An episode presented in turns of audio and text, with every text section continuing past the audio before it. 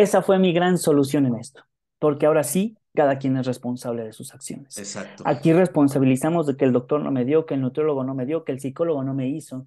No, no, no, no, no. Cuando te das cuenta de eso y es lo que platico con mis pacientes, te vuelves responsable de las circunstancias. Es más, al, al día de hoy, tanto es el nivel de responsabilidad que necesito en la gente, que yo le digo cuando inician la consulta, si estás dispuesto, dispuesta, dispuesta a hacer un cambio radical de tu vida, sí soy tu doctor. De lo contrario, mira, si no, hay muchos compañeros con los que puedes indagar todavía en el tiempo y si no, con gusto nos vemos más tarde, porque no vamos allá, a, perder el tiempo, vamos a, a invertirlo. Cámbiame la fórmula de tu vida.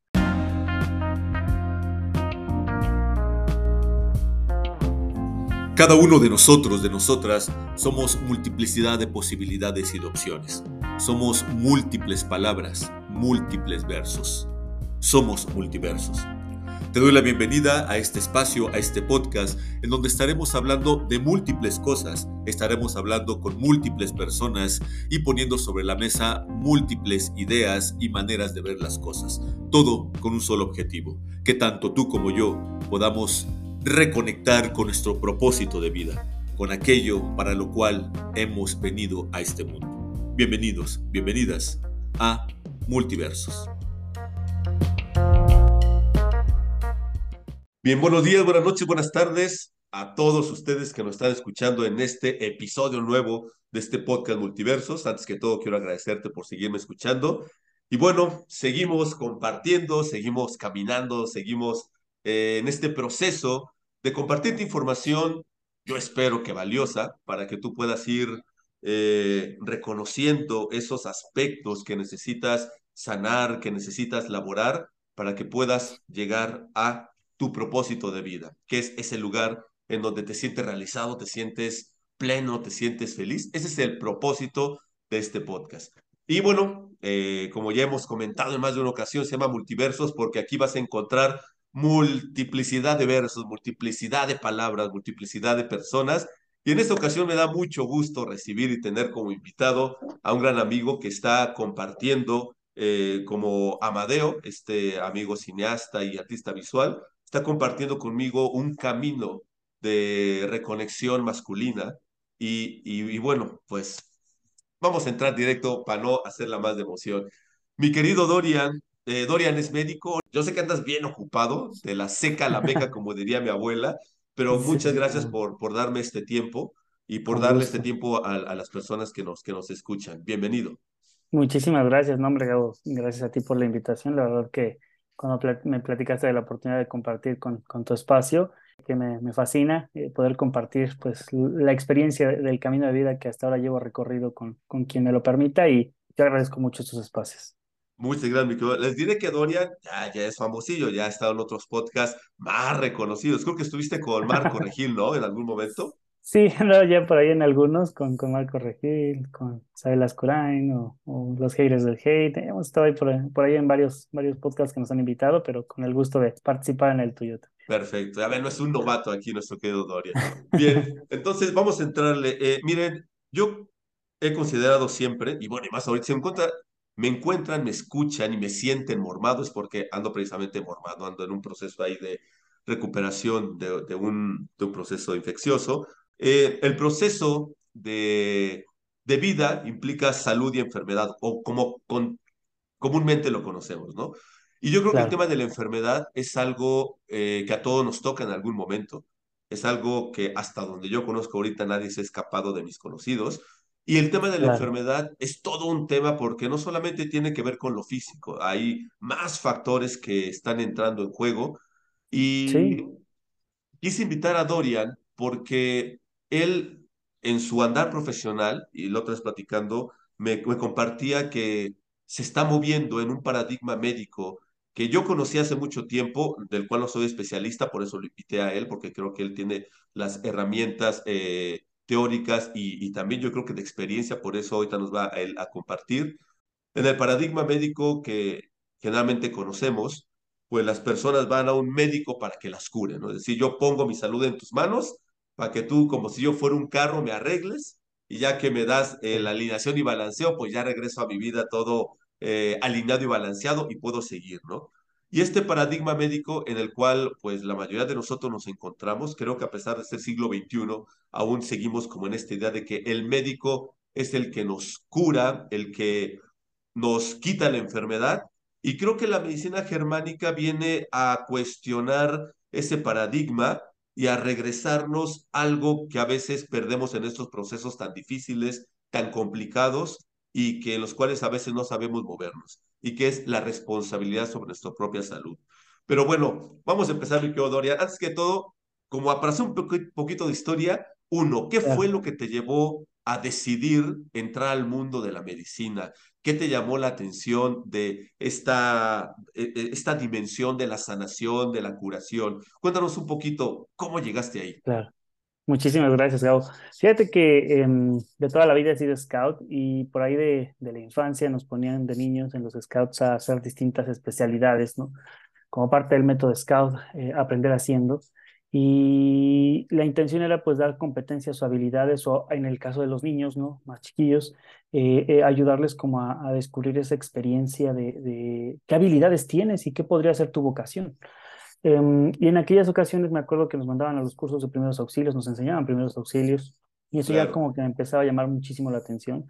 Eh, posteriormente en ese desarrollo de habilidades había competencias de de deportes, competencias de humanidades, competencias, competencias o especialidades de ciencia y tecnología, eh, de humanidades, en fin.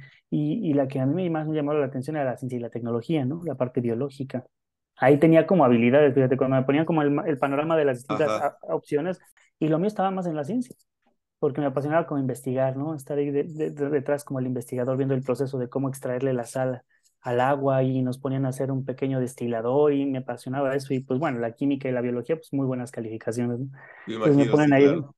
me ponen la oportunidad de empezar a hacer como estas experiencias y ya conforme fui avanzando más joven, eh, me uní a los equipos de brigadistas en, en la preparatoria, en la vocacional, yo fui de la Boca 6 me meto a la vocacional, a, a, la carrera técnico laboratorista clínico para ver si es lo mío. Y bueno, ya sabes, sacarse sangre entre compañeros, claro. hacer muestras de orina, hacer muestras de, de heces, estar haciendo como análisis, ver la sangre, ¿no? Bueno, ya de que me picaron y aguanté, dije, ya, esto sí es lo mío, ¿no? Porque, Exactamente, ¿no? Porque hay algunos que vemos sangre. No, a la primera se desmayan, sí, sí, sí.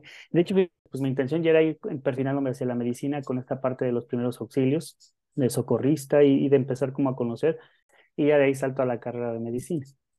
Entonces fue, fue por ahí como, como fui llegando a esto, ¿no? Pero ya sé como una parte más consciente, en realidad yo quería solo estudiar medicina, medicina alopática general, ¿no? Y ya de ahí especializarme en alguna, alguna rama.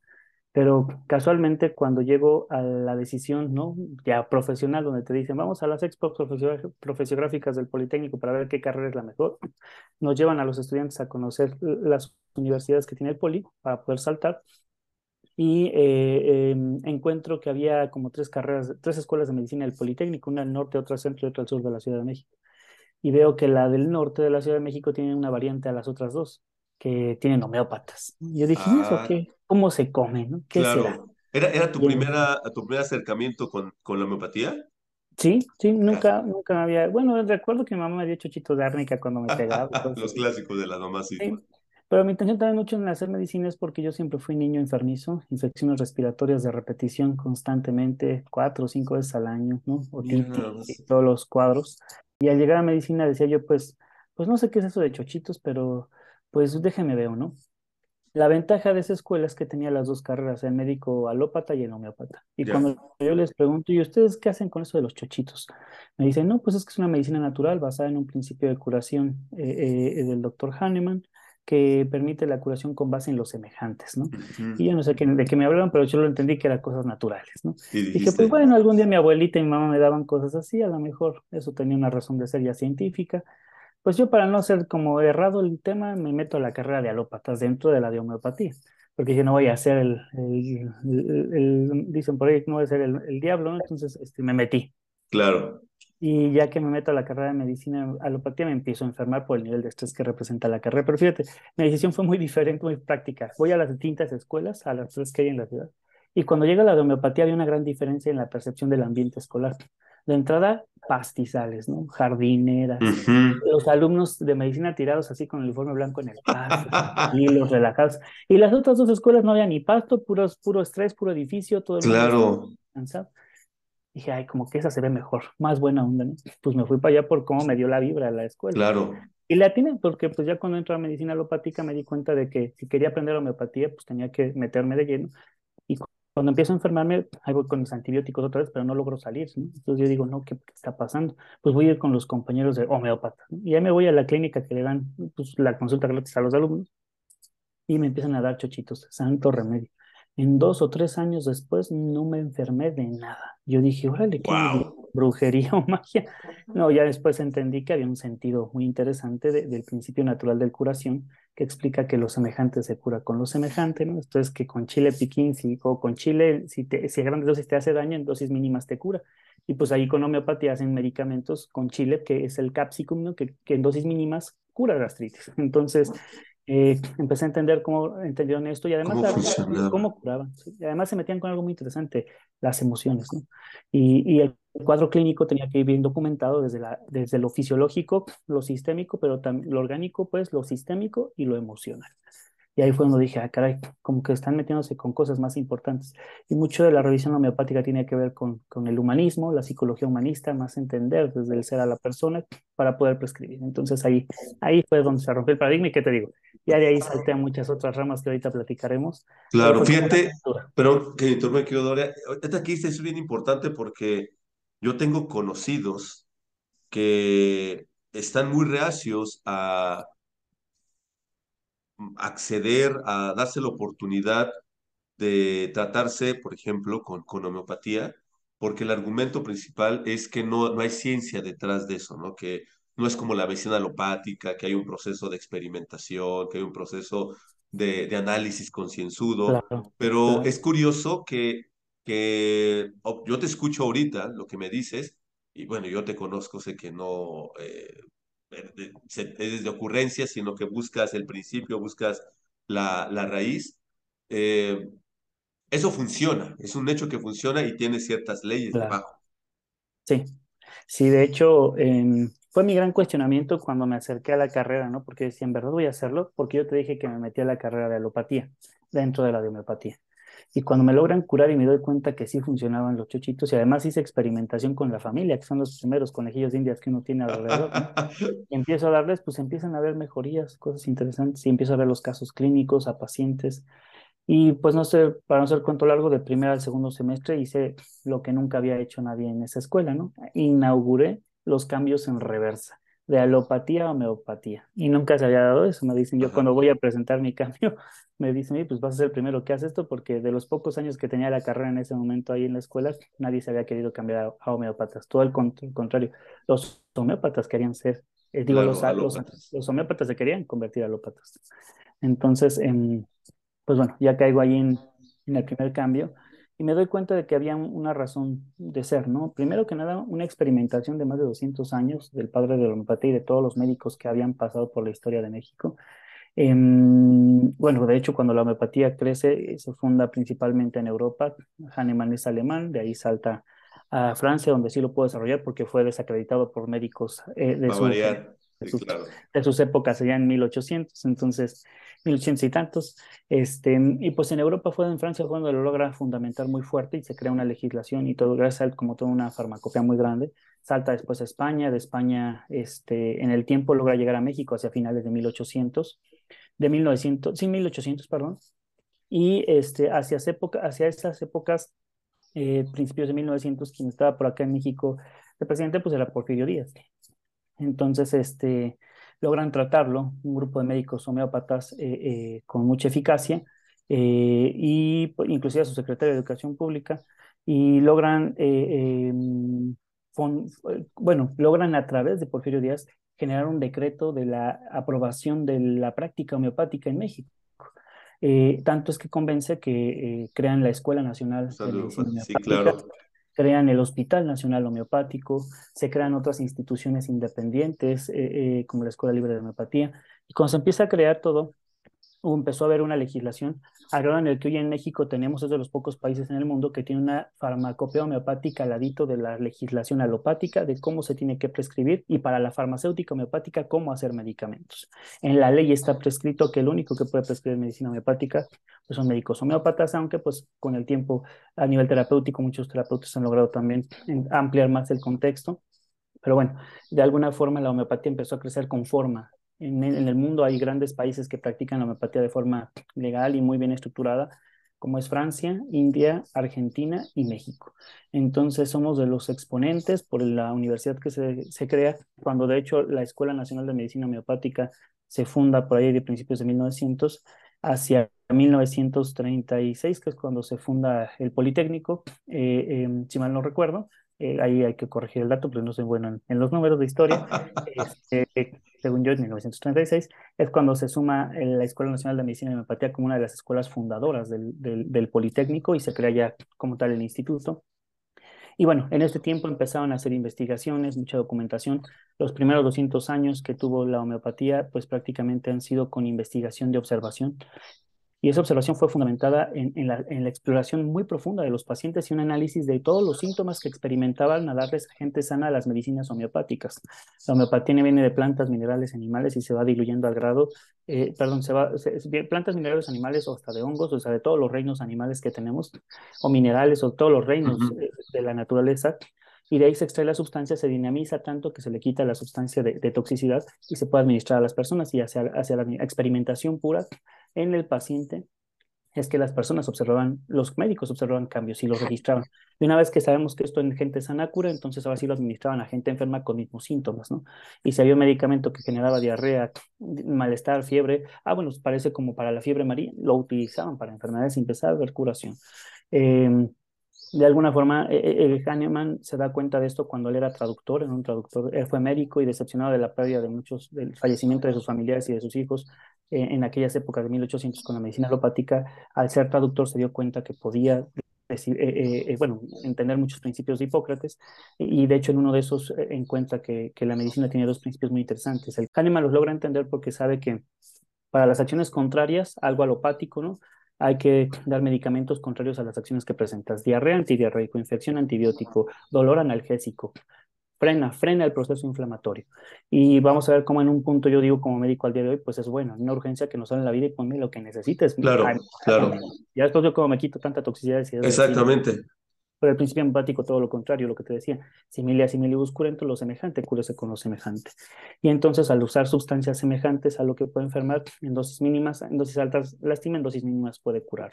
Y ya hacia las últimas épocas, ya de 1900 para acá, cuando la herbolaria empieza a, empezar a ganar peso, pero la farmacéutica también se dan cuenta que hay que separar los caminos radicalmente y entonces la industria farmacéutica ya le mete mano a toda la salud natural y es en claro. prescripciones y medicaciones que está bien, ¿no? De alguna forma empezamos a dosificar lo que no se podía en algún tiempo con la herbolaria, pero no es que no se pudiera, no se concebía la cosmovisión de nuestras culturas, de nuestras tradiciones, porque eso fue algo de todo el mundo, la herbolaria. Claro. Entonces la homeopatía llegó como con un principio de más seguridad, de menos impacto, y la desventaja por la cual la desacreditan es porque pues no hay materia en el agüita que se diluye. A, a, a, las diluciones homeopáticas tienen un grado en el cual se rebasa el número de Avogadro, en el cual ya no existe materia. Pero en aquellas épocas, cuando se desacreditaba, pues no se sabía del nivel de, de materia que estábamos implementando. implementando claro. Hoy con la física cuántica y diversos estudios se sabe que lo único que tenemos son moléculas ionizadas que vibran en una mm, eh, eh, frecuencia igual o semejante a la de la sustancia original y que lo que administras a las personas no son materias o moléculas químicas, sino son efectos físicos de vibraciones de materia que se improntan al sistema para corregir la función de la célula. Esto parece un poco descabellado, hubiera sonado muy descabellado hace 100 años, pero en esta época en la que sabemos que la energía es parte del fund fundamento de la explicación de la vida en este planeta y en el universo mismo, de la materia misma, eh, ya hablaremos de leyes biológicas, ya hablaremos de otras cosas, eh, eh, la medicina germánica inclusive, pues cómo la, la, energía, el pensamiento, el ser, la materia se condiciona por el entorno, ¿no? Y pues esas informaciones que ingresan al sistema dan un resultado. Entonces la homeopatía hoy se puede justificar así. De hecho, los, los compañeros de la Escuela Superior de Física y Matemáticas en algún punto hicieron algunos estudios sobre los homeopáticos y encontraban cuando atravesaban los rayos de luz de espectrofotómetros y de diversos aparatos que tienen en física, demostraban que las, las, sustancias homeopáticas, inclusive las más dilucionadas, las más altas, eh, eh, podían llegar a tener ondas de luz tremendas, ¿no? Y que las potencias que menos servían, pues tenían ondas de luz muy bajas. Decían, no, no, no explicamos por qué, ¿no? Pero hay algo que estamos observando. Eh, y ya tiene como 30 años que hicieron ese tipo de estudios. para que me entiendas, las diluciones homeopáticas pueden diluirse, ¿no? una gota de la sustancia original de la tintura de la herbolaria, del mineral, del animal diluido, en 99 gotas de alcohol. Y de ahí tienes la primera centésima diluida. De ahí tomas una gotita y la vas a la segunda. Eh, en otras, eh, en primera gotita, en otras 99. Y luego de este segundo centesimal tomas una gotita, en otras 99. Y así se va diluyendo al grado en el que dicen que a partir de la 12 centesimal ya no hay materia. Las diluciones homeopáticas están a la sexta, se prescriben a la 30 centesimal, a la 200, a la 1000, a la 50.000. No vas a decir, y pues que haya las 50.000 como una gota del medicamento en una alberca, probablemente, ¿no? Y claro, claro y lo observo y se lo doy a la persona. sería como una explicación muy burda, pero en realidad hay un procedimiento homeopático muy particular para lograr llegar a diluciones tan altas, que son las que casualmente las más altas llegan a aspectos psicosomáticos, pero tan intangibles llamadas emociones. Y esa es la gran diferencia con la homeopatía contra un medicamento psiquiátrico. El psiquiátrico nada más puede llegar al cerebro, pero el homeopático puede llegar a la mente, al sentimiento y a la emoción. Y eso es algo como que decían, pues es que está muy descabellado. Y en esta lucha entre que pues, la psicología era una cosa y la medicina fue otra, y, y y en este, eh, em, en este reduccionismo científico al que llegamos en esta época, yo digo que es bueno, el reduccionismo es bueno porque al final fue como desmembrar en pequeñas partes todo, al grado en el que tenemos un nivel de medicina eh, especializada. Especialización, claro. Hacer cosas que antes ni, ni, soñábamos y salvan personas. Niveles de cirugía especializada, de tratamientos médicos especializados, genéticos, moleculares, cosas increíbles. Pero en esta individualización se pierde el todo y hay muchos médicos ya de estas formas que únicamente se dedican al pedacito que les toca, pero ya no integran, vamos, no hacen medicina integrativa y pues ya no van a pensar menos, van a pensar en nutrición y en emociones, o sea, entonces em, ahí se pierde de alguna forma el contexto, pero al mismo tiempo con esta conciencia y despertar de estas épocas de los últimos años, se ha logrado eh, integrar este, este conocimiento y por eso es que cuando hablamos de medicina homeopática, pues podría parecer descabellado, pero hoy ya hay evidencia y espérate que los siguientes años que la tecnología sigue creciendo, nos vamos a llevar sorpresas muy interesantes de la explicación científica. Pero pues de ahí ya saltaríamos hacia otras ramas del conocimiento, porque la herbolaria tenía sus bases, la alopatía tiene sus bases, la homeopatía tiene sus momentos. Yo la herbolaria es, pues tiene mucha fuerza últimamente también con la necesidad de ya no querer usar tanta medicina. Claro, exacto. Por eso no la demerito, pero yo uso alopatía natural, ¿no? Claro, fíjate que esto que dices es bien importante porque yo te escucho y, y creo que el, ese es el secreto, ¿no? Como contextualizar, porque no es desechar una medicina, desechar otra, casarse con una. Tú decías en este ejemplo, ¿no? Bueno, a lo mejor tengo una inflamación que me está partiendo. Bueno, pues voy por un antiinflamatorio para que reduzca el malestar y después puedo iniciar otro proceso a más profundidad que me puede llevar a lugares pues mucho más eh, eh, profundos, vaga redundancia, mucho, que van a la esencia tal vez o al lugar de origen en donde está eh, aquello que me aqueja. Sobre todo lo crónico, fíjate, la homeopatía ayuda mucho en procesos cronificados, también en lo agudo. En lo agudo, quien no quiere usar alopatía, a lo mejor es alérgico, por cuestiones por el estilo, le ayuda muchísimo pero en algún punto también cuando quieres algo como más inmediato, si es que el proceso homeopático está llevando una dinámica que, eh, que en algunas personas no ha sido bien indicado, pues entonces la, la, homeopatía, la alopatía puede dar un recurso. Y tal vez no hablo de cosas muy, muy específicas o sencillitas como puede ser una gripa sencilla, ¿no? A lo mejor ahí con remedios herbales la mayoría sale y la alopatía de hecho promueve que ya no estés con tanto antibiótico porque la mayoría de las infecciones son más virales que eh, eh, de bacterias, entonces la gente con la indiscriminada dosis, dosificación de, antibióticos en las últimas épocas, por eso se prescribe, se prohíbe ya la, compra libre de, de, antibióticos en México, ¿no? Desde hace años, y, y, esto era un motivo, porque ya había una indiscriminada o un uso indiscriminado. Y poder usar cosas más naturales realmente, tendría el principio de que en el cuerpo las fuerzas naturales de nuestro organismo pueden encontrar un resultado y la curación. Entonces, eh, todo tiene su momento y no lo limito y por eso la alopatía está prescrita en ciertos momentos, la, homeopatía también, pero ahí me encuentro con la homeopatía, sobre todo en casos más profundos, a nivel eh, crónico, a nivel emocional, y ahí podemos intervenir. Y en algún punto lo que pasa es que tengo muchos pacientes que llegan con grandes cantidades de píldoras, después de un periodo de tratamiento bajamos las dosis de 60, 50 a 4 pastillas, 5, ¿no? De tantas que puedan usar, y van bajando, aumentan al inicio el uso de medicinas naturales como la homeopatía, por ejemplo, tal vez alopáticos naturales como la herbolaria para minimizar, y me encuentro que en el tiempo en el que invertí la balanza ya doy más naturales, también dejo de usar naturales en algún punto, porque el cuerpo empieza a reconstituirse y no hay que depender tampoco de todo, de eso, ¿no? Simplemente de tu estilo de vida, que es lo que va más a preponder en estas épocas. Pero eh, ya cuando dependes de un fármaco porque no hay de otra, porque ya te quitaron la tiroides, porque ya perdiste una función hormonal, una función neurológica, algo específico, ahí no hay de otra, usa el medicamento, gracias que existen, ¿no? Como la levotiroxina. Si no tuvieras esa, pues mm, tu tiroides no jala y ya, punto. O sea, y con naturales opciones naturales por ahora no se puede sustituir la función de esa, de esa condición. Sí hay algunas, pero muy raras.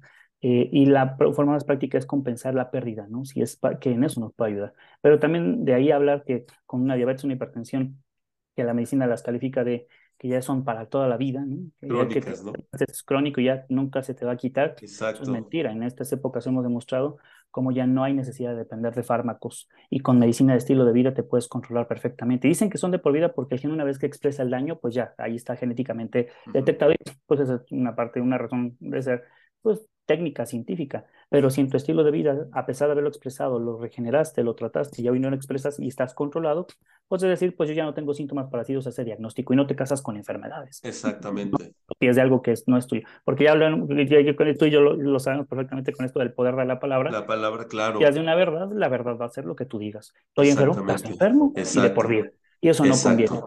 Es lamentablemente ahí donde la, la, muchas, digo, ya hablaremos de temas más radicales, pero ahí muchos abusan, ¿no? Sobre todo en la farmacéutica, de decir, pues ya eres de por vida, quédate con este medicamento de por vida. Y eso no debería de ser.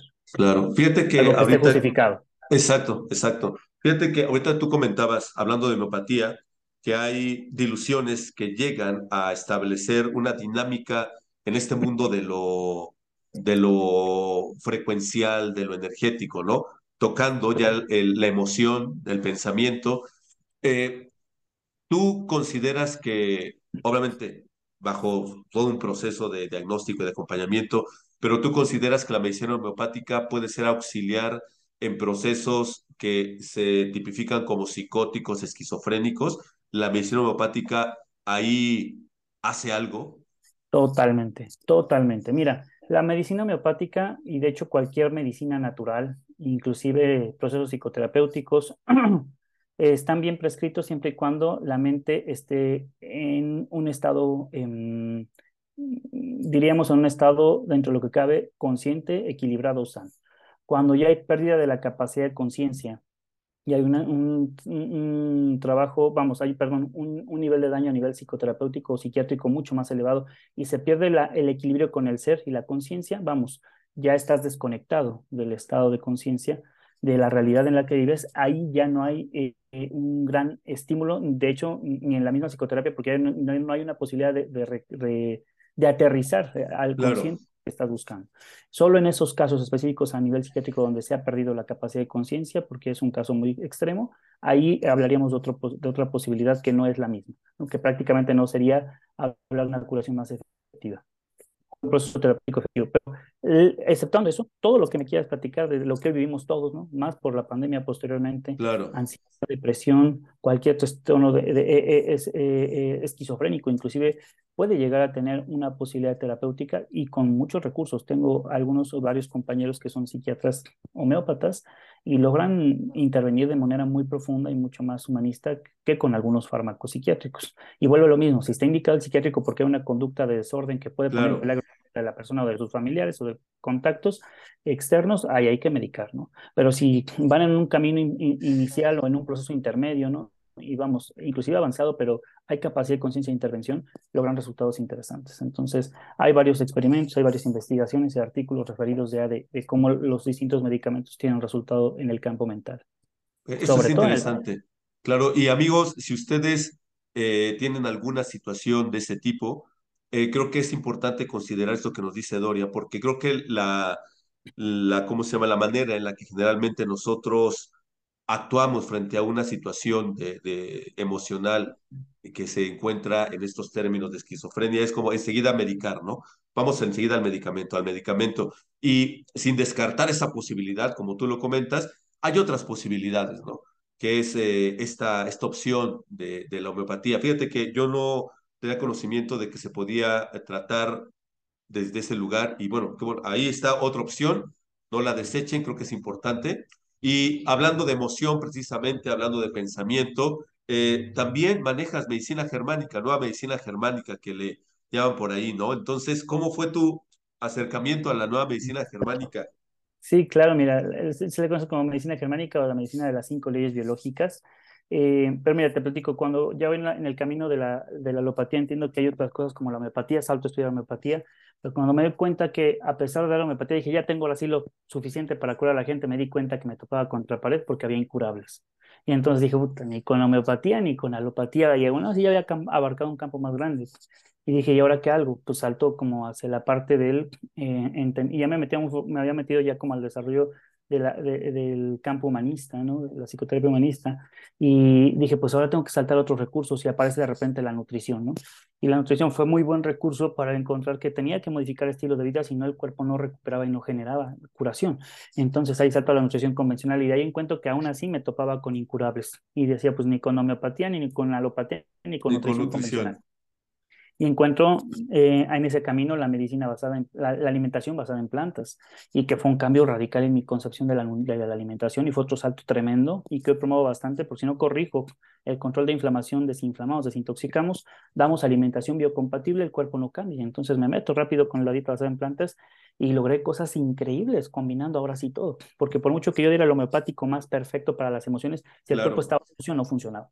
Y pero aún así me topaba con incurables. Yo dije, no puede ser posible. ¿De qué se trata esto? Ya llevo tantas cosas y nomás no lo logro.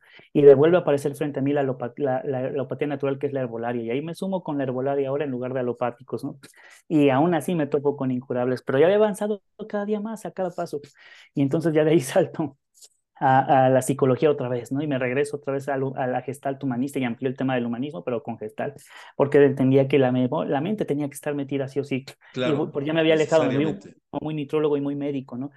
Y regreso otra vez a la base emocional y vuelvo a fundamentar procesos psicoterapéuticos y aún así me topaba con incurables y dije, no puede ser posible. Hasta que de repente, por suerte y por casualidad, conocí a un gran amigo, el médico doctor Nerdos, que me, habló de la medicina germánica que él practicaba. Entendí con él varias cosas y después salto de ahí con otro de sus maestros, que es el doctor Luis Felipe, que es de los mejores exponentes de, de las cinco leyes biológicas en México y en, en, el mundo, en español, y me abrió el panorama. ¿Qué es la medicina germánica, mi querido eh, Dorian? Para las personas que la primera vez que escuchan esto de medicina germánica, de una manera muy, muy sencilla, ¿qué es la medicina germánica? ¿Qué propone? La medicina germánica o la medicina de las cinco leyes biológicas es la medicina que explica a través de cinco leyes muy prácticas en biología que no son un método, no son una teoría, sino son un método comprobable cómo el cuerpo está conectado con el sistema nervioso y el sistema nervioso a través de la percepción en tu cerebro puede desencadenar estímulos en tu organismo y estos estímulos regularmente, estas percepciones regularmente son conocidas como sentimientos, emociones, sensaciones y toda la neuroestimulación física o química o emocional ¿no? de percepción genera un impulso en el cuerpo que te pone en estado de alerta para ser más apto a las circunstancias. El problema es que si el estímulo se prolonga sobre el cuerpo, lastima y daña. El doctor James ya murió, ¿verdad? Parece. Sí, Hammer ya, hace poquito, de hecho hace unos años, hace como dos, tres años más o menos. Eh, hace 30 años, de hecho, él fue el que desarrolla esta, esta metodología de la manera más práctica y sencilla, pues en su propia experiencia, lamentablemente. Eh, eh, voy poniendo en contextos rápidos. Cuando pierde a su hijo, fallece de hecho en un accidente de, de bala, él ya era un joven, y su hijo al morir, pues digo, estuvo en un mes intentando salvarlo, varios meses, y no lo logra. sufre una pérdida tremenda y no con la medicina que él conoció no lo pudo salvar. Pero lejos de eso, em, al paso de los meses, él empieza a desarrollar cáncer testicular y su esposa cáncer de mama, ¿no? Y posteriormente su esposa fallece. Y él dijo, ¿qué pasó aquí? No? ¿Qué pasó aquí en esta película en la que eh, casualmente cuando hemos vivido esto, mi esposa y yo tuvimos esta situación? Él logra sobrevivir a su cáncer de testículo y la esposa lamentablemente no. Y pues bueno, aquí dijo, algo está pasando. En el tiempo logra investigar y encontrar que el cerebro interactúa prácticamente de dos grandes formas con el entorno a través de realidades de primer orden o de segundo orden. Una realidad de primer orden es aquella que al interactuar con cualquiera de tus cinco sentidos te desencadena un estímulo, ¿no? Ejemplo, cuando partes un limón, no se diga, si lo vuelves más, hasta lo chupas, ¿qué sientes aquí abajo cuando chupas un limón? Agrio, ácido y salivas, ¿no? Y eso es real porque el limón lo desencadena. Una realidad de segundo orden es lo que acabas de hacer en este momento o acaban de hacer en este momento al salivar, ahorita que nos escuchen y el limón no lo tiene en la boca. Oye, pero ¿por qué salivé? Porque el cerebro recrea experiencias lugar de un limón tú te pones en la mente tristeza, coraje, enojo, frustración, resentimientos, duelos, angustias, preocupaciones. agárrate, se te va a inflamar todo lo que estás presentando en este momento. El problema está en que si no pagas el estímulo del cerebro sobre el órgano que cree que tiene que trabajar de más o parar su función y llegas todavía con tu estilo de vida si lo combinas, jaque mate, por eso estamos como Sí, estamos. claro. El ejemplo más sencillo es lo que le pasó a Hammer, pérdida de un ser querido en el nido, para los padres son hijo. ¿Y cuáles son los órganos que quieren volver a dar vida sin importar lo que ha pasado? Pues los que las dieron, las gónadas, testículos, ovarios, mamas, ¿qué crees que encontró? Claro. Cáncer de testículo, de ovario, de mama en pacientes que hayan perdido, perdido seres queridos. Y cuando se empiezan a dar cuenta que entonces, bajo, entonces debajo de cada diagnóstico, síntoma, hay una explicación desde la percepción, demostraron que todo estaba perfectamente conectado. Y es ahí donde también se me abren los ojos porque dije, wow, ahora entiendo por qué hay incurables de alguna forma. Claro. todo- la realidad de la mente atiende a principios de primer orden básicos, lo que respiras, lo que comes, lo que hidratas, lo que te mueves o ejercitas, lo que haces, pero también de segundo, segundo orden, tus creencias, tu cultura, tu familia, tus tradiciones, la Claro. sociedad, la política, la El economía. entorno que te rodea. Y entonces se encuentra otra palabra que explica lo que Hammer empieza a demostrar de manera muy increíble, que es esta relación psicobiológica que es la epigenética, ¿no? Que ya es una técnica de ciencia, un- digo, es una, una rama de la genética que demuestra que el entorno condiciona tu evolución y tu supervivencia. Y ahí ya me ha sentido todo, porque entonces, en realidad, somos resultado de la narrativa que nos contamos. Y esa historia es la que determina cómo visualizo todo lo que me cómo, cómo percibo la realidad que me llega del entorno y cómo la filtro, mi forma de ser, de pensar, de comer, ¿no? Eh, y también cómo le indico a mi cuerpo que tiene que ejercitarse, perdonar, ¿no? Eh, orar, eh, meditar o simplemente enojarme o frustrarme. Y con base en esas historias que también están determinadas por tu forma de ser y tu personalidad, dice la homeopatía que nuestra forma de ser y nuestra personalidad es heredada y heredable, heredada de nuestros padres y heredable hacia abajo a la descendencia. Claro. La forma de ser que ya viene determinada contigo interactúa con el entorno y entonces ahora sí tienes múltiples factores. Decía Nikola Tesla que si quieres descubrir los secretos del universo, piensa en términos de energía, frecuencia y vibración. Claro. Eso todo el sentido del mundo. ¿Qué tipo de frecuencia? Bueno, el universo es tu vida, tu cuerpo, ¿no? ¿Qué tipo de energía, frecuencia y vibración le estás metiendo? Porque ibas a obtener un resultado. Dije, frecuencias, la homeopatía, información, la alopatía, ¿no? Energía, la comida, energía, el pensamiento. Dije, pues es que todo cuenta. Todo lo que construimos como humanidad y el universo mismo nos dota, la naturaleza nos dota, cuenta al mismo tiempo. Entonces, lo importante aquí es y cómo resignificas esa narrativa y esa historia. Y claro que las leyes biológicas se meten ya con más leyes que técnicamente y científicamente explican cómo interactúan con el cuerpo, porque es mucho, muy amplio, es un campo de estudio de, Claro. de semanas, de meses. Entonces, pero esto es una pauta muy interesante porque ya cuando sabes que hay un órgano que está activo, una inflamación específica, pues yo ya tengo una historia detrás de, de un órgano y ya me dicen los pacientes que ustedes brujo, mago, tiene una bolita mágica, ¿de qué se trata? No, no, no. Entiendo el sentido biológico de la enfermedad y yo le puedo decir, ¿será que está pasando esto con tus órganos? Una diabetes, una hipertensión, lupus, enfermedad inmunológica, una depresión, una ansiedad, este, no sé, gastritis, colitis, eh, problemas oftalmológicos, dentales, del órgano que me quieras hablar, dermatitis, en fin.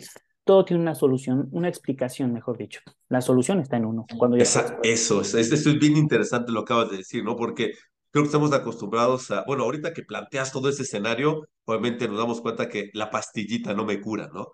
No me cura el, el medicamento, pero esto que tú dices, regresar la responsabilidad última. Esa, esa, esa fue mi gran solución en esto, porque ahora sí, cada quien es responsable de sus acciones. Exacto. Aquí responsabilizamos de que el doctor no me dio, que el nutriólogo no me dio, que el psicólogo no me hizo. No, no, no, no, no. Cuando te das cuenta de eso y es lo que platico con mis pacientes, te vuelves responsable de las circunstancias. Es más, al, al, día de hoy, tanto es el nivel de responsabilidad que necesito en la gente, que yo le digo cuando inician la consulta, si estás dispuesto, si estás dispuesta, si estás dispuesta, ¿no? A hacer un cambio radical de tu vida, si estás dispuesto, dispuesta, dispuesta a hacer un cambio radical de tu vida, sí soy tu doctor. De lo contrario, mira, si no, hay muchos compañeros con los que puedes indagar todavía en el tiempo y si no, con gusto nos vemos más tarde, porque no vamos allá, ya a, a, a perder el tiempo, vamos a, a invertirlo. Cámbiame la fórmula de tu vida. Claro. Porque si sigues repitiendo el mismo patrón bajo el cual has venido construyendo lo que hoy tienes y esto que tienes hoy no te gusta, modifica la fórmula. Exacto. Y esas tienen que ver con tu estilo de vida. Por eso y recientemente la medicina de estilo de vida ha cobrado mucho peso en el mundo. De hecho, en México recientemente se ha creado la Asociación Mexicana de Medicina de Estilo de Vida, eh, en la cual ya, de la cual ya también soy miembro y pertenezco, pero me sorprendí porque ahora que fuimos a Monterrey el año pasado, me topé con que el grupo de especialistas es de todo, de todo, de chile, mole y pozole decimos en México, o sea, tenemos de todo, nutricionistas, médicos, en todos sus grados, generales, especializados, subespecializados, eh, psicólogos, hay terapeutas, hay gente que se dedica a, ser coach en deportes, coach eh, de vida, o no sé, se dedican a hacer eh, múltiples complementos, hay gente que se dedica a hacer sanaciones y curaciones más ancestrales, te topas de todo. Y yo dije, wow, o sea, ¿de qué se trata esto? Porque ya lo sabía, ¿no? De alguna forma, pues de, integrar del todo. Claro. a la que llegamos, de alguna forma, tiene que ver con entender al ser a la persona para encontrar, ¿no? Y dar responsabilidad, pero algo más bonito aún, hacerlo en comunidad. Cuando la gente trabaja en comunidad sus situaciones y sus problemas, hay una solución de procesos y un apego al tratamiento médico, nutricional, emocional, psicológico y del que quieras, que la gente logra resultados. Y es así como también ahora que me propusiste el círculo de hombres, ¿no? Dije, de aquí soy, ya sé de qué se trata. comunidad resolvemos mejor las cosas. Y, entonces, claro, fíjate, responsabilidad individual en comunidad. Claro, fíjate, perdón que interrumpe mi querido Doria, pero es que a mí me da mucho la atención. Bueno, acabamos de escuchar a Dorian y bueno, se dan cuenta de todo lo que sabe. Pero algo que yo admiro y lo, y lo digo abiertamente es que a pesar de todo lo que sabes, todo lo que conoces, te das la oportunidad de abrir tu corazón, tu mente y tu vida a aprender de, de otros compañeros, ¿no? Y eso creo que es, es fundamental.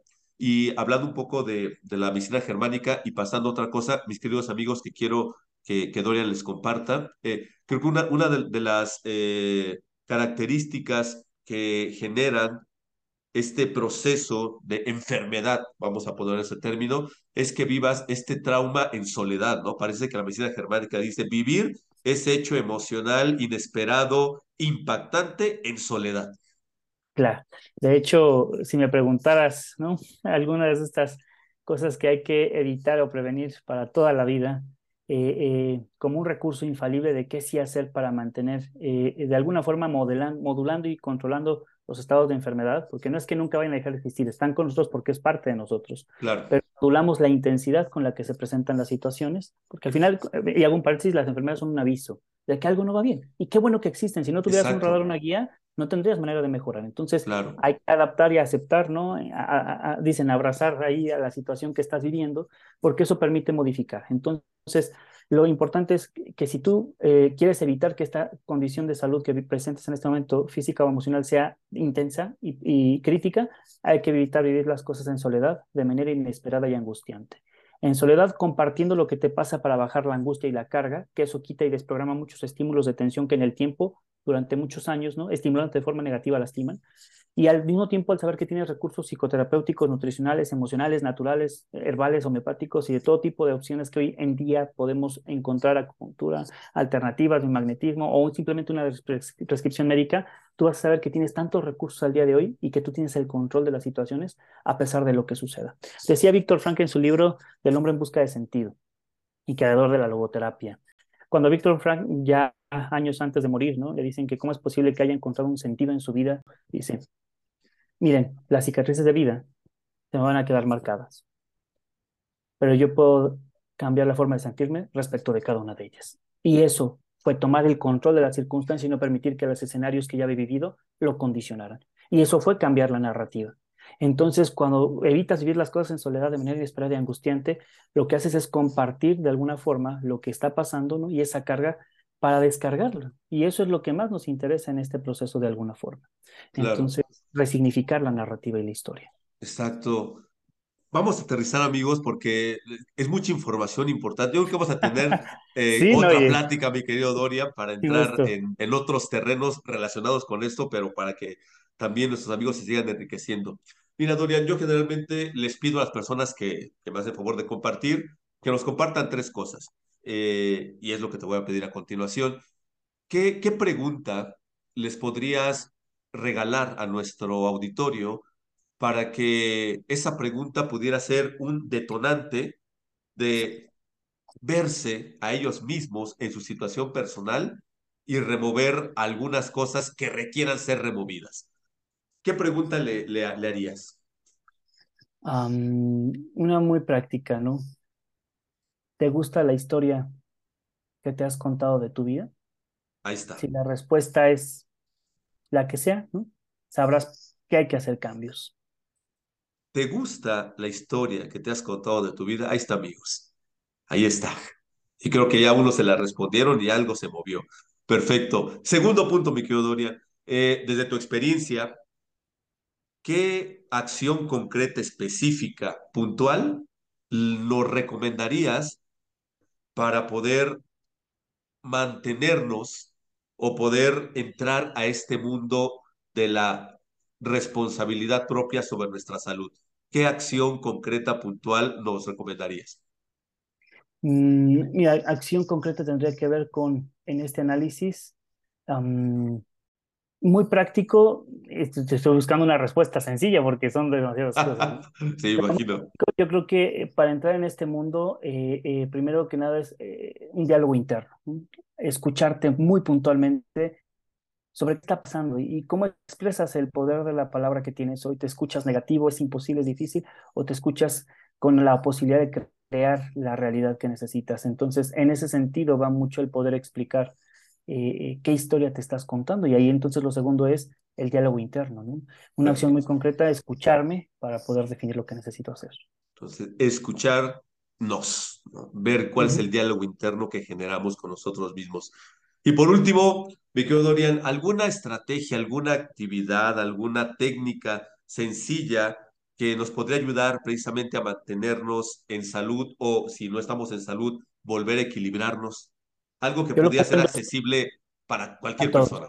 Claro que sí, de hecho se trata mucho del método que yo utilizo. El método que, que utilizo está basado en medicina consciente, en dos ramas, la parte física y la emocional. ¿no? En la parte física, técnicas de respiración, técnicas de hidratación, técnicas de alimentación natural, técnicas de movimiento, ejercicio y el uso de recursos naturales, homeopatía herbolaria, acupuntura, biomagnetismo, inclusive la alopatía cuando sea prescrita para tratar tus enfermedades, pero solo principalmente lo más natural y lo que la naturaleza ofrece para equilibrarte, por un principio de biocompatibilidad y porque son antiinflamatorios todos estos estímulos. Y número dos, la causal, las situaciones emocionales. Ahí yo lo puedo resumir en que puedes trabajar con, con cualquier técnica psicoterapéutica emocional ¿no? que puedas resolver, pero yo lo resumo en tres cosas. Agradecer, servir y sonreír. Agradecer por lo bueno y malo porque te permite un referente para entender de dónde vienes y hacia dónde vas. Servir porque es de las cosas, de las actividades, de las acciones que a nivel personal, como humanidad, logran darnos mayor felicidad y una razón de ser. Y número tres, es, sonreír porque el que rey canta en sus dificultades se le abren todas las posibilidades. Con esto, y al final, entiendo con estas dos cosas, como nos enseñó nuestro gran maestro de vida, Eder Campos, un gran amigo, eh, que en realidad pues no hay propósitos de vida. La vida es el propósito. Y entonces dejas de irte por particulares y te vas a la totalidad. Y con estas acciones prácticas, pues aparcas la totalidad de lo que estás buscando transformar, que es tu propia historia de vida. Perfecto. Pues amigos, ahí están estos tres puntos. La pregunta, si te gusta la historia de vida que te has contado, la acción, poner atención a tu diálogo interno y esto último que nos dice Dorian, que es súper importante, ahí está para que puedas aplicarlo y pues veas qué va pasando, porque cuando nosotros hacemos y decimos algo, necesaria e indefectiblemente, algo se mueve en el universo. Bien, me quedo Dorian, pues me gustaría seguir platicando en este podcast, pero el tiempo nos está comiendo, lo dejaremos para otra ocasión. Y bueno, mis amigos, pues ya, eh, bueno, ahorita voy a pedir los dos a Dorian por si quieren ponerse en contacto con él y tener alguna sesión. Pero mi querido Dorian, yo acostumbro cerrar eh, con tres, eh, el tres, yo numerológicamente soy tres. Y me gusta cerrar con tres cosas. Va la primera. Eh, si yo te preguntara que en este momento recordaras un, una edad específica de tu vida, ¿cuál es la primera edad que te viene ahorita a la mente? 21 años. 21 años. Imagina, ¿qué estabas haciendo a los 21 años? ¿En dónde estabas? ¿Cuál era tu situación, tu contexto?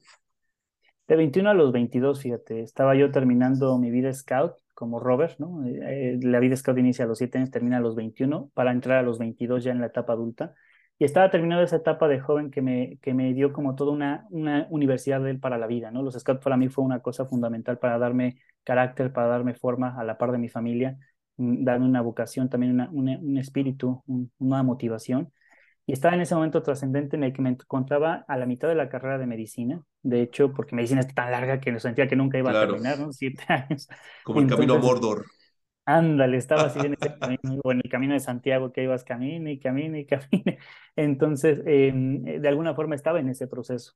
Eh, eh, de alguna forma también estaba como encontrándome para ver qué quería a nivel personal, eh, sobre todo familiar, ¿no? De, amistad, de pareja. Entonces, andaba como en una etapa de la juventud en la que estaba dejando como ya una etapa muy independiente y me estaba como madurando hacia una responsabilidad mayor. 2021.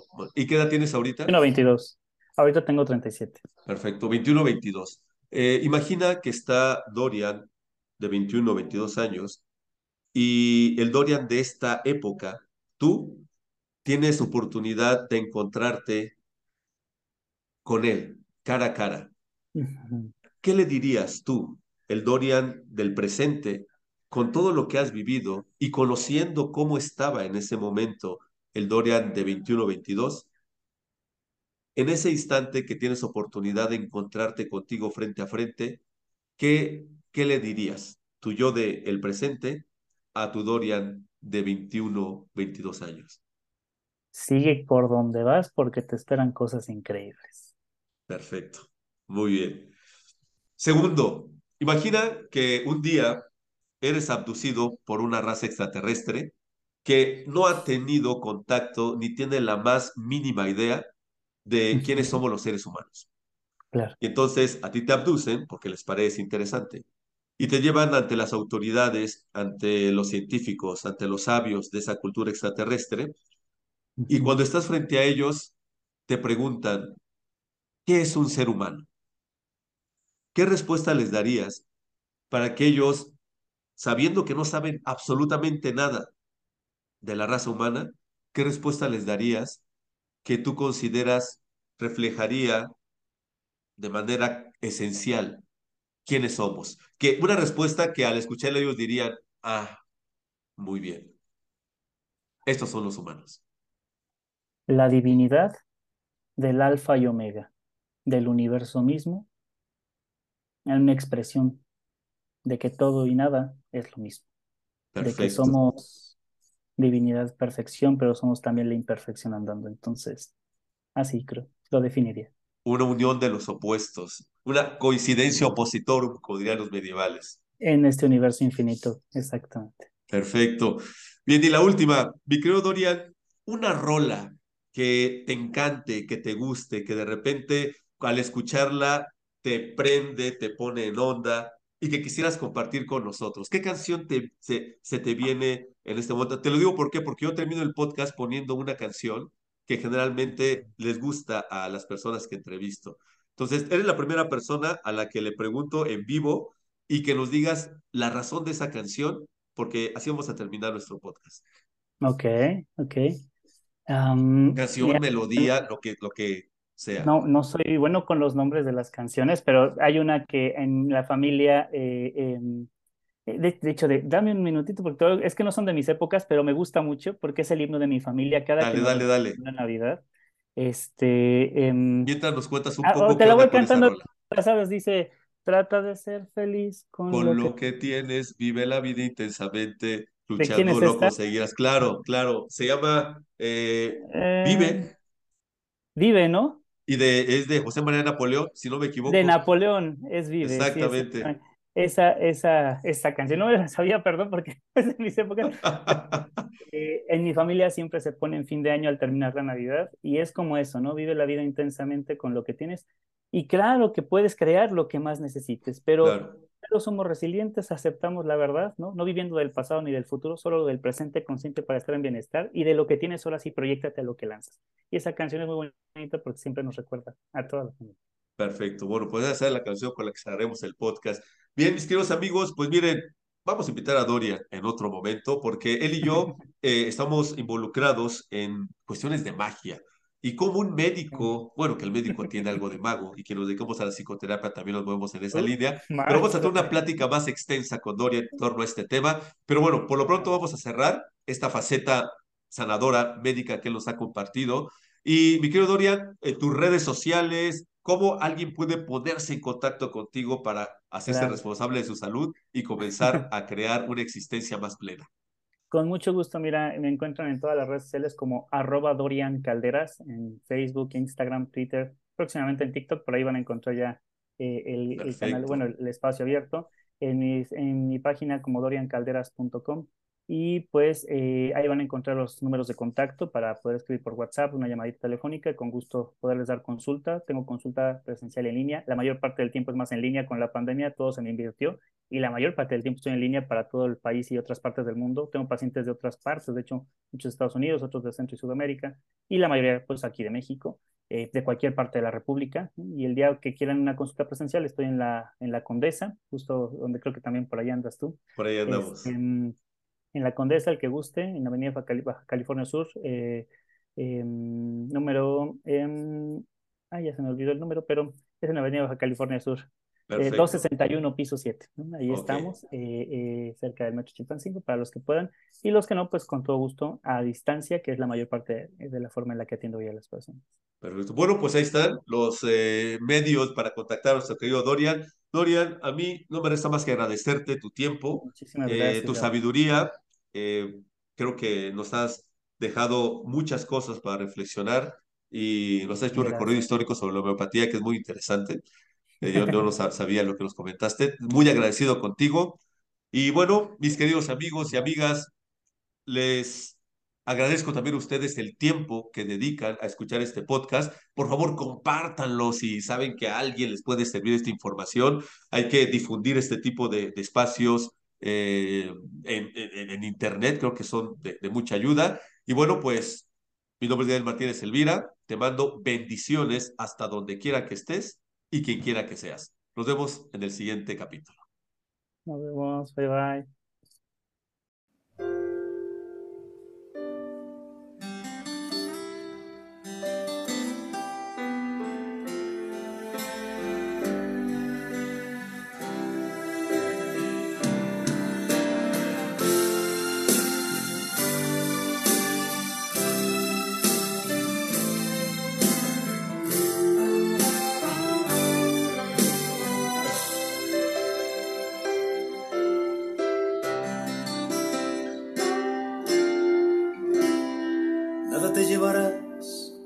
Te marchas, cuando se acerque el día de tu final. Vive feliz ahora mientras puedas, tal vez mañana no tengas tiempo para sentirte despertar. Siente correr la sangre por tus venas. Siembra tu tierra y ponte a trabajar. Deja volar libre tu pensamiento, deja el rencor para otro tiempo echa tu barca a navegar. Abre tus brazos fuertes a la vida, no dejes nada a la del cielo nada te caerá. Trata de ser feliz con lo que tienes, vive la vida intensamente, luchando lo conseguirás.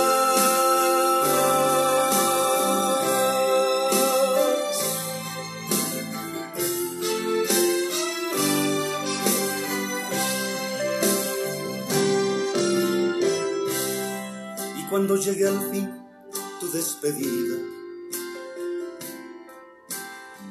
Seguro es que feliz sonreirás por haber conseguido lo que amabas, por encontrar lo que buscabas, porque viviste hasta el final. Abre tus brazos fuertes a la vida, no dejes nada a la deriva, del cielo nada te caerá. Trata de ser feliz con lo que tienes, vive la vida intensamente, luchándolo conseguirás.